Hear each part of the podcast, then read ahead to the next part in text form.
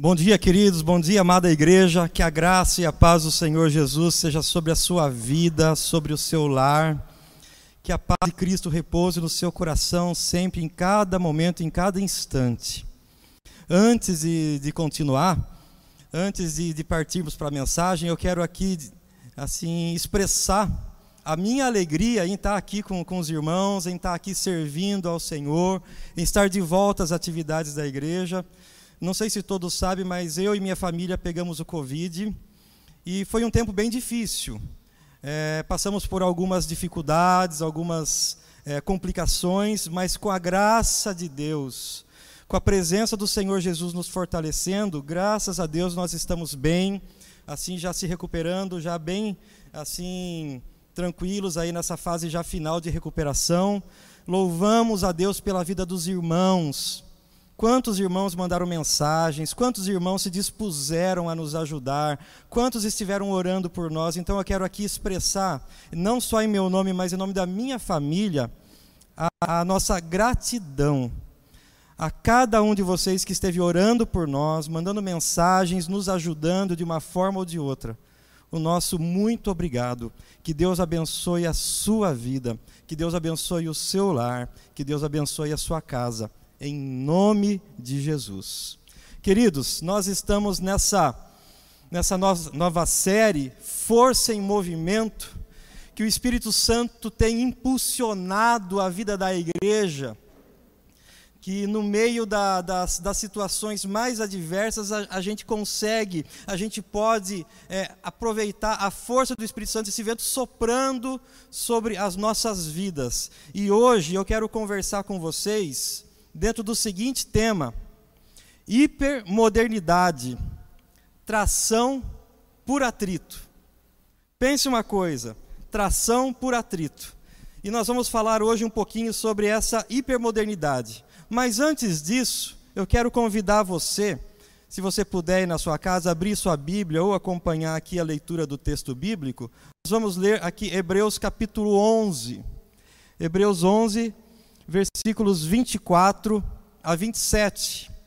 É o texto que nós vamos tomar por base para a nossa mensagem dessa manhã, desse domingo, Hebreus 11, 24 a 27.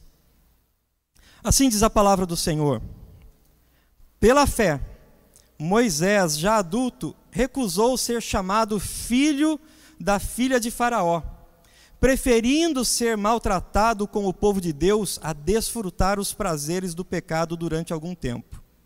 Por amor de Cristo, considerou sua desonra uma riqueza maior do que os tesouros do Egito, porque contemplava a sua recompensa. Pela fé, saiu do Egito, não temendo a ira do rei, e perseverou, porque via aquele que é invisível. Eu quero convidar você mais uma vez a, a orarmos, temos uma palavra de oração. Louvamos o teu nome, ó Deus, nessa manhã. E eu peço que o Senhor fale conosco. Que teu Espírito Santo, Deus, fale ao meu coração, fale ao coração de cada um que está aqui, ó Deus, assistindo, Senhor, participando desse culto. Fala conosco, queremos ouvir a tua voz. Em nome de Jesus. Amém.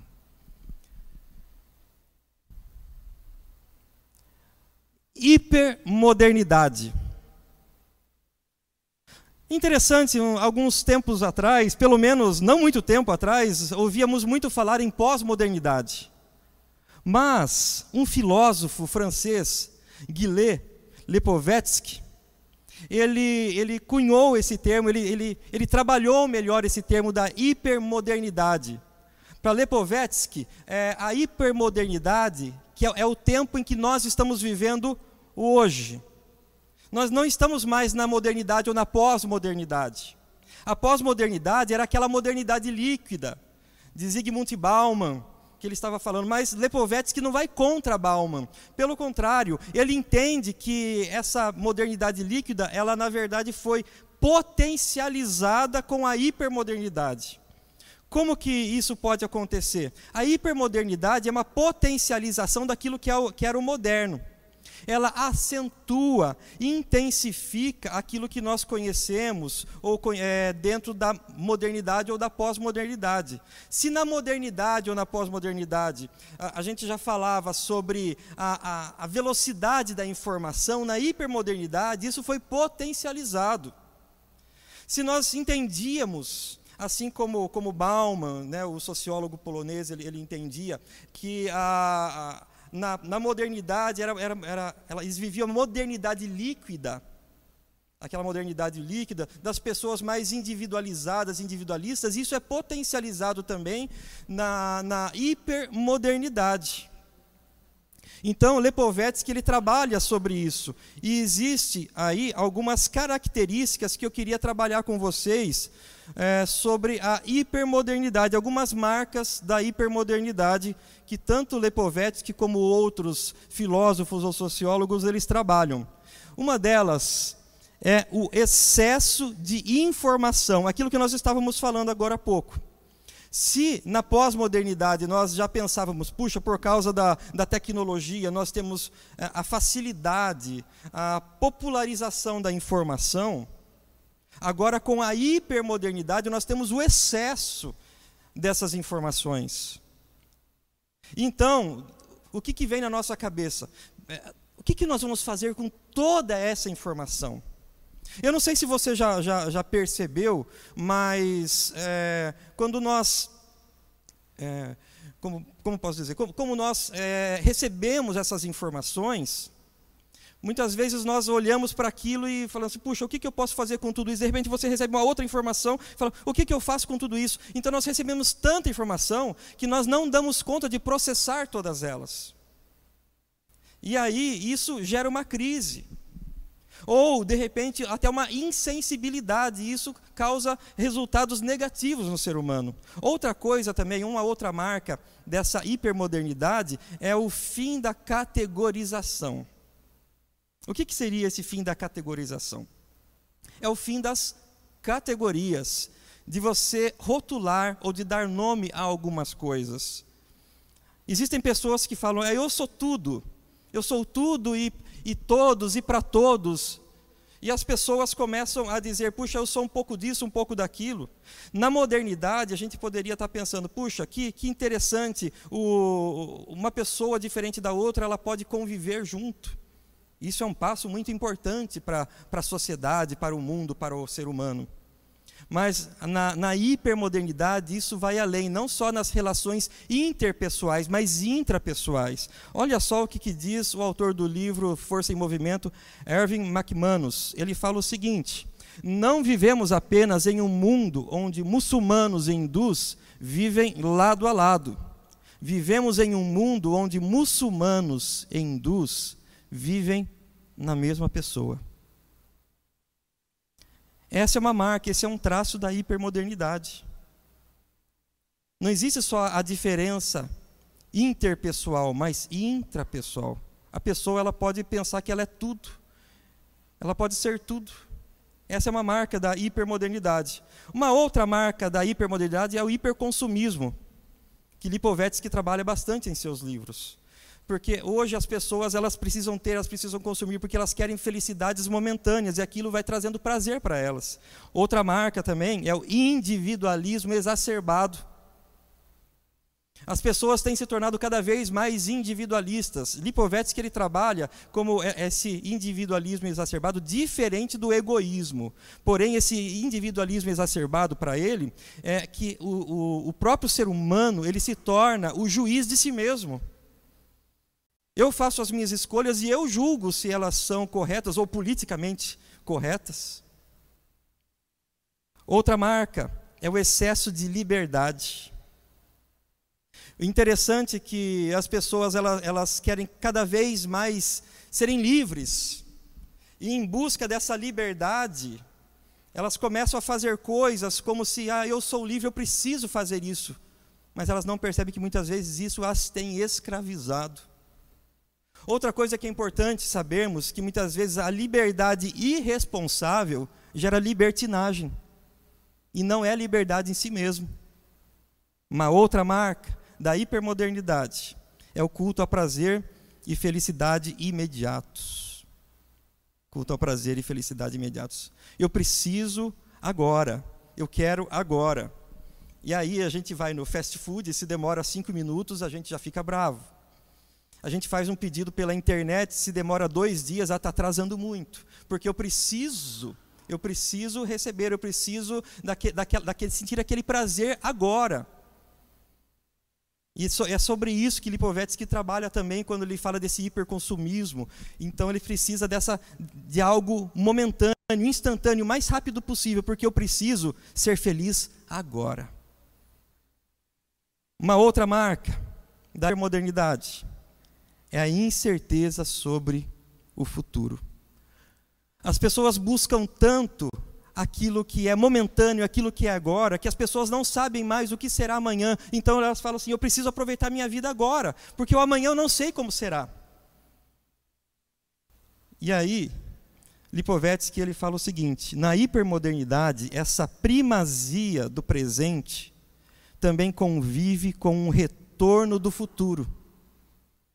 Não mais como horizonte de esperança dos modernos, e sim como uma fonte de inquietações constantes. O futuro não é mais um horizonte de esperança.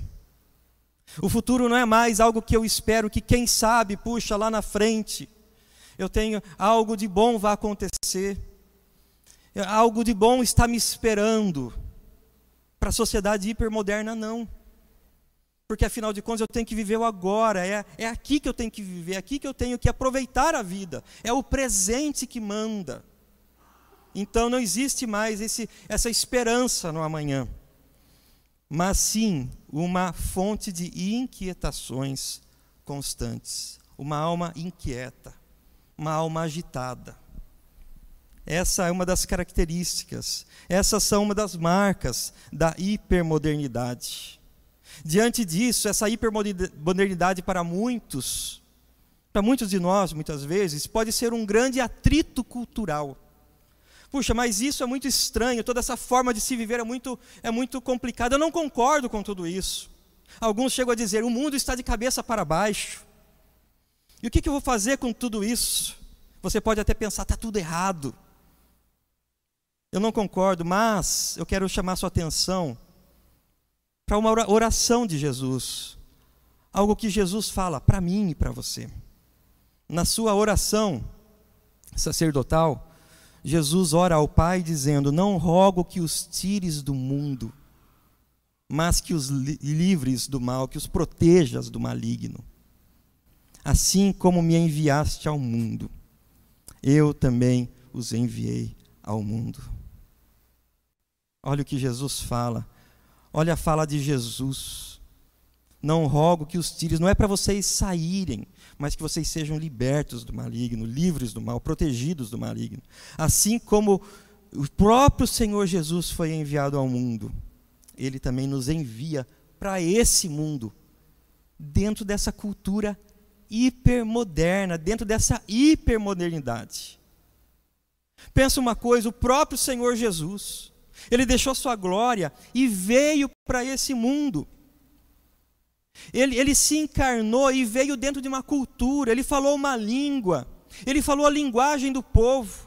Então, o nosso desafio é aproveitarmos os atritos culturais, e assim como nas leis da física, aproveitar esse atrito para gerar tração. Esse é o nosso grande desafio. E para isso que eu quero desafiar você a, a dentro desses atritos, aproveitar esses atritos culturais e gerar uma atração para podermos avançar. Pense num carro com uma roda que não, não, não, não consegue aderir ao chão. O que esse carro vai patinar, você pode acelerar o máximo nele, mas ele vai, ele vai ficar patinando, ele não vai sair do lugar. É, é preciso o atrito do pneu com o asfalto, com a rua, com a terra. É preciso haver aquele atrito para que possa gerar tração. É sobre isso que eu quero dizer para você. E dentro disso, meus, meus queridos, eu quero chamar sua atenção para, para o texto da palavra de Deus, lá de Hebreus capítulo 11, que nós lemos. Como nós podemos fazer isso? Como aproveitar esse atrito para gerar tração e avançarmos e cumprirmos a nossa missão? Nós estamos nesse mundo, nós temos uma missão nesse mundo. Vamos olhar para o texto bíblico? Que, que diz a palavra de Deus? Fala aqui: pela fé, Moisés, já adulto, recusou ser chamado filho da filha de Faraó. E aí eu quero tirar uma lição dentro desse versículo para nós. Primeira lição: saiba quem você é e qual a sua missão. Saiba quem você é e qual a sua missão. Moisés ele recusou ser chamado filho da filha de Faraó. Pensa uma coisa, ser chamado filho da filha de Faraó era algo que dava que favorecia muito Moisés. Qualquer pessoa que fosse filho da filha de Faraó era uma pessoa muito favorecida na, na sociedade lá no Egito.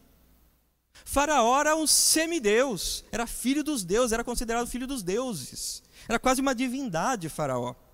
Então o que ele falava era lei, era regra, deveria ser seguido. Agora, ser filho da filha do Faraó dava muitos privilégios.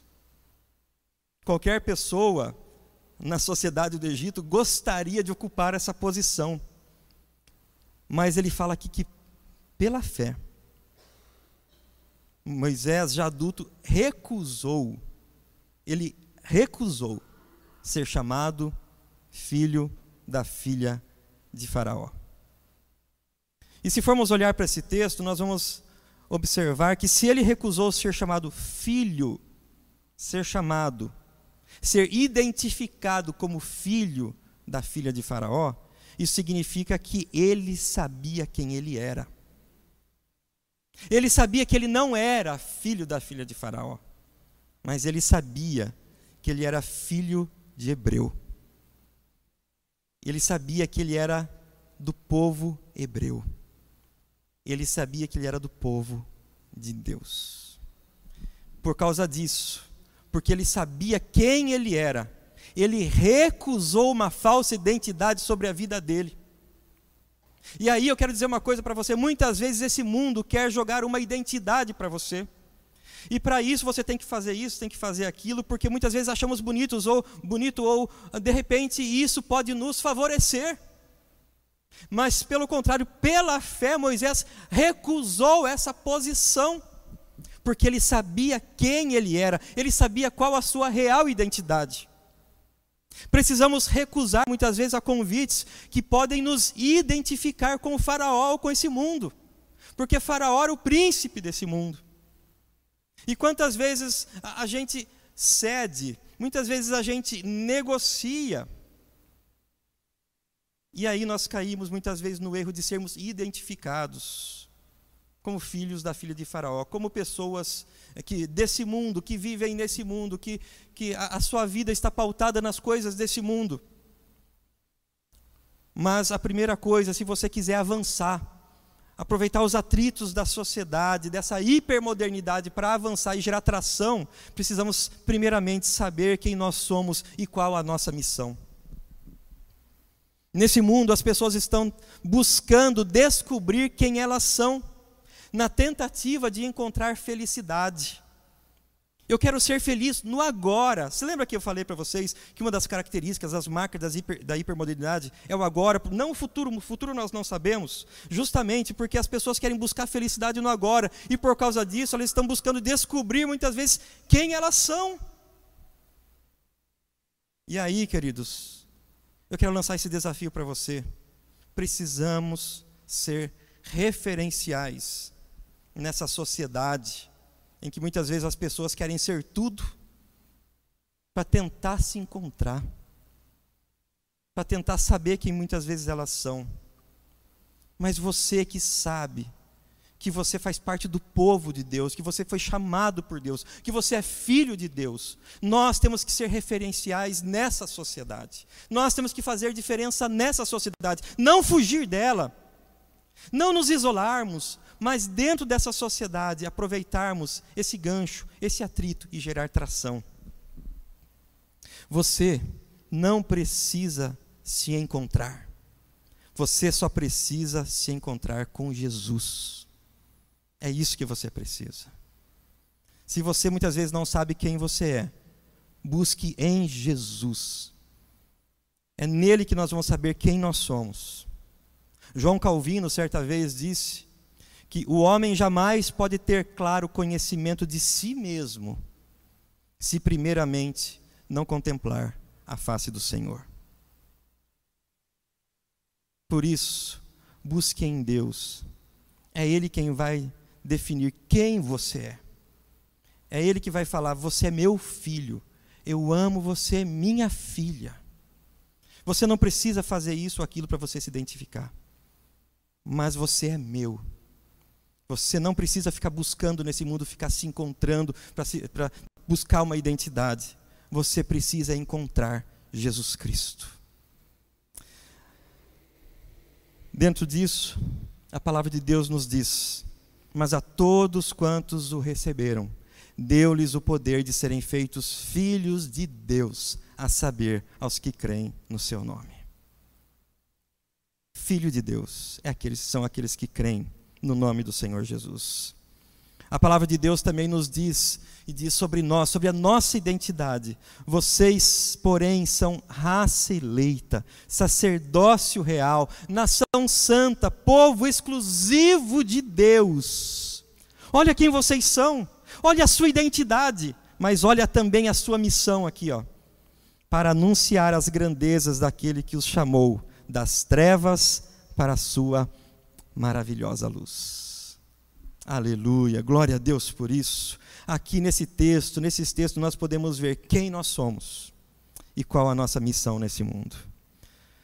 Diante disso, eu quero passar para para nosso segundo ponto. O que, que nós vamos, devemos aprender aqui com o texto de Hebreus? O que, que nós devemos aprender aqui com Moisés a utilizar os atritos desse mundo para gerar tração? O texto fala aqui, ó, pela fé pela fé, saiu do Egito. Pela fé saiu do Egito, não temendo a ira do rei. Moisés saiu do Egito pela fé. E aí nós podemos tirar a nossa segunda lição. Saia do Egito, mas aponte, aponte para o caminho certo aponte para o caminho certo. Sair do Egito significa romper com todas as práticas, com o jeito de se viver desse mundo, com a forma, o sistema que esse mundo funciona. Isso que significa sair do Egito. Não significa você, de repente, se fechar no seu mundo. Você não, eu vou, eu vou, eu vou me esconder num gueto. Eu não vou mais viver dentro desse mundo, não vou mais fazer nada, eu vou me isolar. Não é disso que o texto está falando. Mas está falando que nós podemos estar neste mundo, mas apontar para o caminho correto. Foi isso que aconteceu com Moisés. Moisés, ele não saiu do Egito sem rumo, sem destino. Ele não ficou perambulando à toa. Pelo contrário, Deus mostrou o caminho. Moisés saiu do Egito e foi para o deserto. E lá no deserto, Deus guiou o seu povo. Deus guiou o seu povo pelo deserto, mas também não guiou o seu povo pelo deserto a esmo. Não guiou o seu povo pelo deserto sem destino, sem rumo. Pelo contrário, Deus guiou o seu povo pelo deserto mas eles tinham um destino final. E eu quero dizer uma coisa para você nessa manhã, meu irmão, minha irmã: o deserto não é o destino final do crente, é lugar de passagem. Porque no deserto nós caminhamos rumo a Canaã, rumo à terra prometida. Por isso eu digo para você, meu irmão, minha irmã, muitas vezes nós precisamos romper com o Egito. Precisamos romper com o passado se nós queremos chegar em Canaã. Mas você vai falar assim, mas tem um deserto pela frente. Mas eu digo uma coisa para você: nesse deserto, Deus está presente. Nesse deserto, Deus nunca abandonou o seu povo. Nesse deserto que nós vemos os milagres de Deus. Eu digo uma coisa para você, meu irmão, minha irmã. No deserto é onde Deus manifestou os maiores milagres, os seus maiores feitos, os maiores sinais. Foi no deserto que Deus manifestou ah, muito da sua presença. Em todo o tempo, no deserto, Deus estava com o seu povo. Deus abriu o mar vermelho no, deserto. Deus deu água para eles saindo da rocha no deserto. Deus deu o maná para o seu povo dia após dia no deserto. E eu quero dizer uma coisa para você: se você se sente passando no deserto, Deus está com você, meu irmão e minha irmã. Por isso, não desista, não desanime, mas rompa, saia do Egito, dê um passo de fé na sua vida. Olha o que diz a palavra de Deus. Nesta cidade mora um homem de Deus que é muito respeitado. Tu, tudo o que ele diz acontece. Vamos falar com ele, talvez ele nos aponte o caminho a seguir. Era a família de Saul que estava procurando em Samuel, um homem de Deus, um caminho a seguir. O que esse mundo precisa, meus queridos, é de pessoas que apontem o caminho. É nessa direção, é nesse caminho que nós devemos seguir. Não é ficar no Egito, não é ficar andando de lá para cá, mas nós temos um caminho certo. Por isso, saia do Egito e aponte para o caminho certo. Olha o que diz também a palavra de Deus aqui nesse texto. De dia a nuvem do Senhor repousava sobre o tabernáculo, e de noite havia fogo nela, à vista de toda a casa de Israel, em todas as suas jornadas. Deus estava presente com seu povo em todas as suas jornadas. De dia havia nuvem sobre o tabernáculo, e à noite o fogo estava também sobre ele. Isso significa que no deserto, na nossa vida, Deus se faz presente. Nas suas tribulações, nas suas dificuldades, nas suas lutas, Deus está presente. No momento difícil da nossa enfermidade lá em casa, na nossa família, que pegamos o Covid, Deus estava presente o tempo todo. O tempo todo. Você quer experimentar os milagres de Deus? Você quer ver as maravilhas de Deus? Então rompa com o Egito. Saia do Egito. É no deserto que Deus mostra os seus milagres, que faz milagres e que mostra as suas maravilhas. Terceiro e último ponto. A palavra de Deus nos diz: pela fé saiu do Egito, não temendo a ira do rei, e perseverou porque via aquele que é invisível. Perseverou porque via o invisível. Terceiro lugar, terceira lição que nós podemos tirar desse texto: seja perseverante. Você não está sozinho. Persevere, não desista da caminhada. Você não está sozinho. A vida cristã é uma vida de lutas, meu irmão, minha irmã. A vida cristã não é uma vida fácil, não. Mas eu quero dizer uma coisa para você: muitas vezes precisamos tomar uma posição firme, e quando fala aqui que Moisés perseverou, significa que ele manteve a sua posição. Não significa que Moisés é, ele andou retamente em todos os tempos, em todo o tempo, ele nunca escorregou, ele nunca tropeçou. Mas a vida cristã, mais do que permanecer firme, é uma vida de perseverança. É uma vida daquele que caminha, que muitas vezes escorrega, mas se levanta e segue adiante. A vida cristã não é marcada por uma vida reta sempre. Aquele que andou retamente sempre em todos os seus caminhos foi o nosso Senhor e Salvador Jesus Cristo. Mas nós, a vida do crente, ela é marcada pela perseverança. Muitas vezes caímos, tropeçamos, mas levantamos. O Espírito Santo nos fortalece para nos colocar de pé e nós seguimos adiante. Mais do que, mais do que estar sempre em pé, a vida cristã é marcada pela perseverança. E isso só é possível, e só é possível perseverar com os olhos naquele que é invisível. Em todas as suas peregrinações pelo deserto, Moisés tinha profunda consciência da presença de Deus.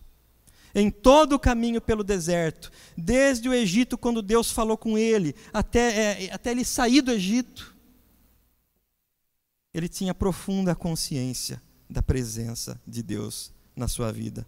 Por isso, você também pode ter. Olha o que diz a palavra de Deus aqui nesse texto de Josué, capítulo 1, versículo 5. Como fui com Moisés, assim serei contigo. Não te deixarei, nem te desampararei. Não te deixarei. Assim como eu fui com Moisés, eu serei com você, meu filho, minha filha. Não te deixarei, não te desampararei. Diante da trajetória no deserto, Deus estava com seu povo. E eu quero dizer para você, na caminhada por, pelo deserto da vida, na caminhada por esse mundo, eu digo para você: não desista, mas persevere. Olhe para aquele que é invisível com os olhos da fé, pela fé. Olha o que diz aqui a palavra do Senhor. Desembaraçando-nos de todo o peso e do pecado que tenazmente nos assedia, corramos com perseverança a carreira que nos está proposta, olhando firmemente para o Autor e Consumador da fé, Jesus. Nós só podemos olhar para Jesus com os olhos da fé. Pela fé, ele viu aquele que é invisível, desembaraçando-nos de todo o peso e do pecado. Aí eu chego já finalizando, meus queridos. E nós podemos entender o seguinte: que a palavra de Deus ela vem ao nosso encontro para nos encorajar, não para fazer-nos muitas vezes ficar tímidos, escondidos, acuados. Não, pelo contrário. A palavra de esperança, a palavra de força, a palavra de encorajamento, a palavra de fé, a palavra de direção para esse mundo hipermoderno está em Jesus Cristo. E nós temos essa palavra, nós recebemos essa palavra. O mundo espera de mim, espera de você, que possamos fazer diferença. Quantas pessoas vivem muitas vezes se sentindo sozinhas nesse mundo, nesse individualismo exacerbado? Nós podemos dizer para essas pessoas: você não precisa ir sozinho, você nunca está sozinho se você estiver com Jesus. Você, se você aceitar Jesus, você ganha uma família, você tem a igreja, você tem o povo de Deus, o corpo de Cristo. Você nunca vai se sentir sozinho.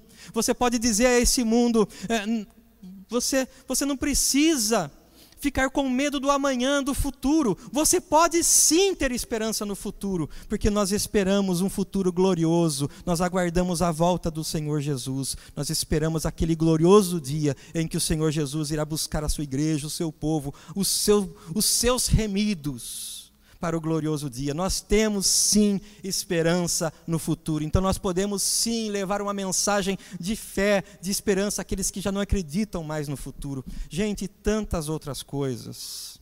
Tantas outras coisas nós podemos usar desse atrito da hipermodernidade para gerar tração, para avançarmos e para cumprirmos com a nossa missão. A palavra de Deus nos diz o seguinte: uma geração contará a outra a grandiosidade dos teus feitos. Eles anunciarão os teus atos poderosos, proclamarão o glorioso esplendor da tua majestade, e meditarei nas maravilhas que fazes. Anunciarão o poder dos teus feitos temíveis, e eu falarei das tuas grandes obras. Uma geração contará a outra geração uma geração contará para o outro. Nós precisamos aproveitar. Você está nesse mundo, nesse tempo, Deus colocou você nesse tempo da história.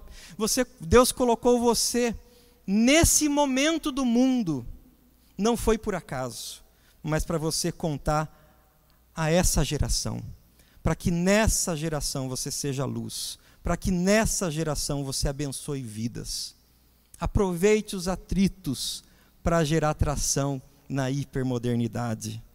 Que possamos usar os atritos, queridos, e assim avançarmos proclamando os atos, os feitos, a misericórdia, o amor, a fé e a esperança no nosso Deus e no nosso Senhor e Salvador Jesus Cristo. Que Deus abençoe a sua vida em nome de Jesus.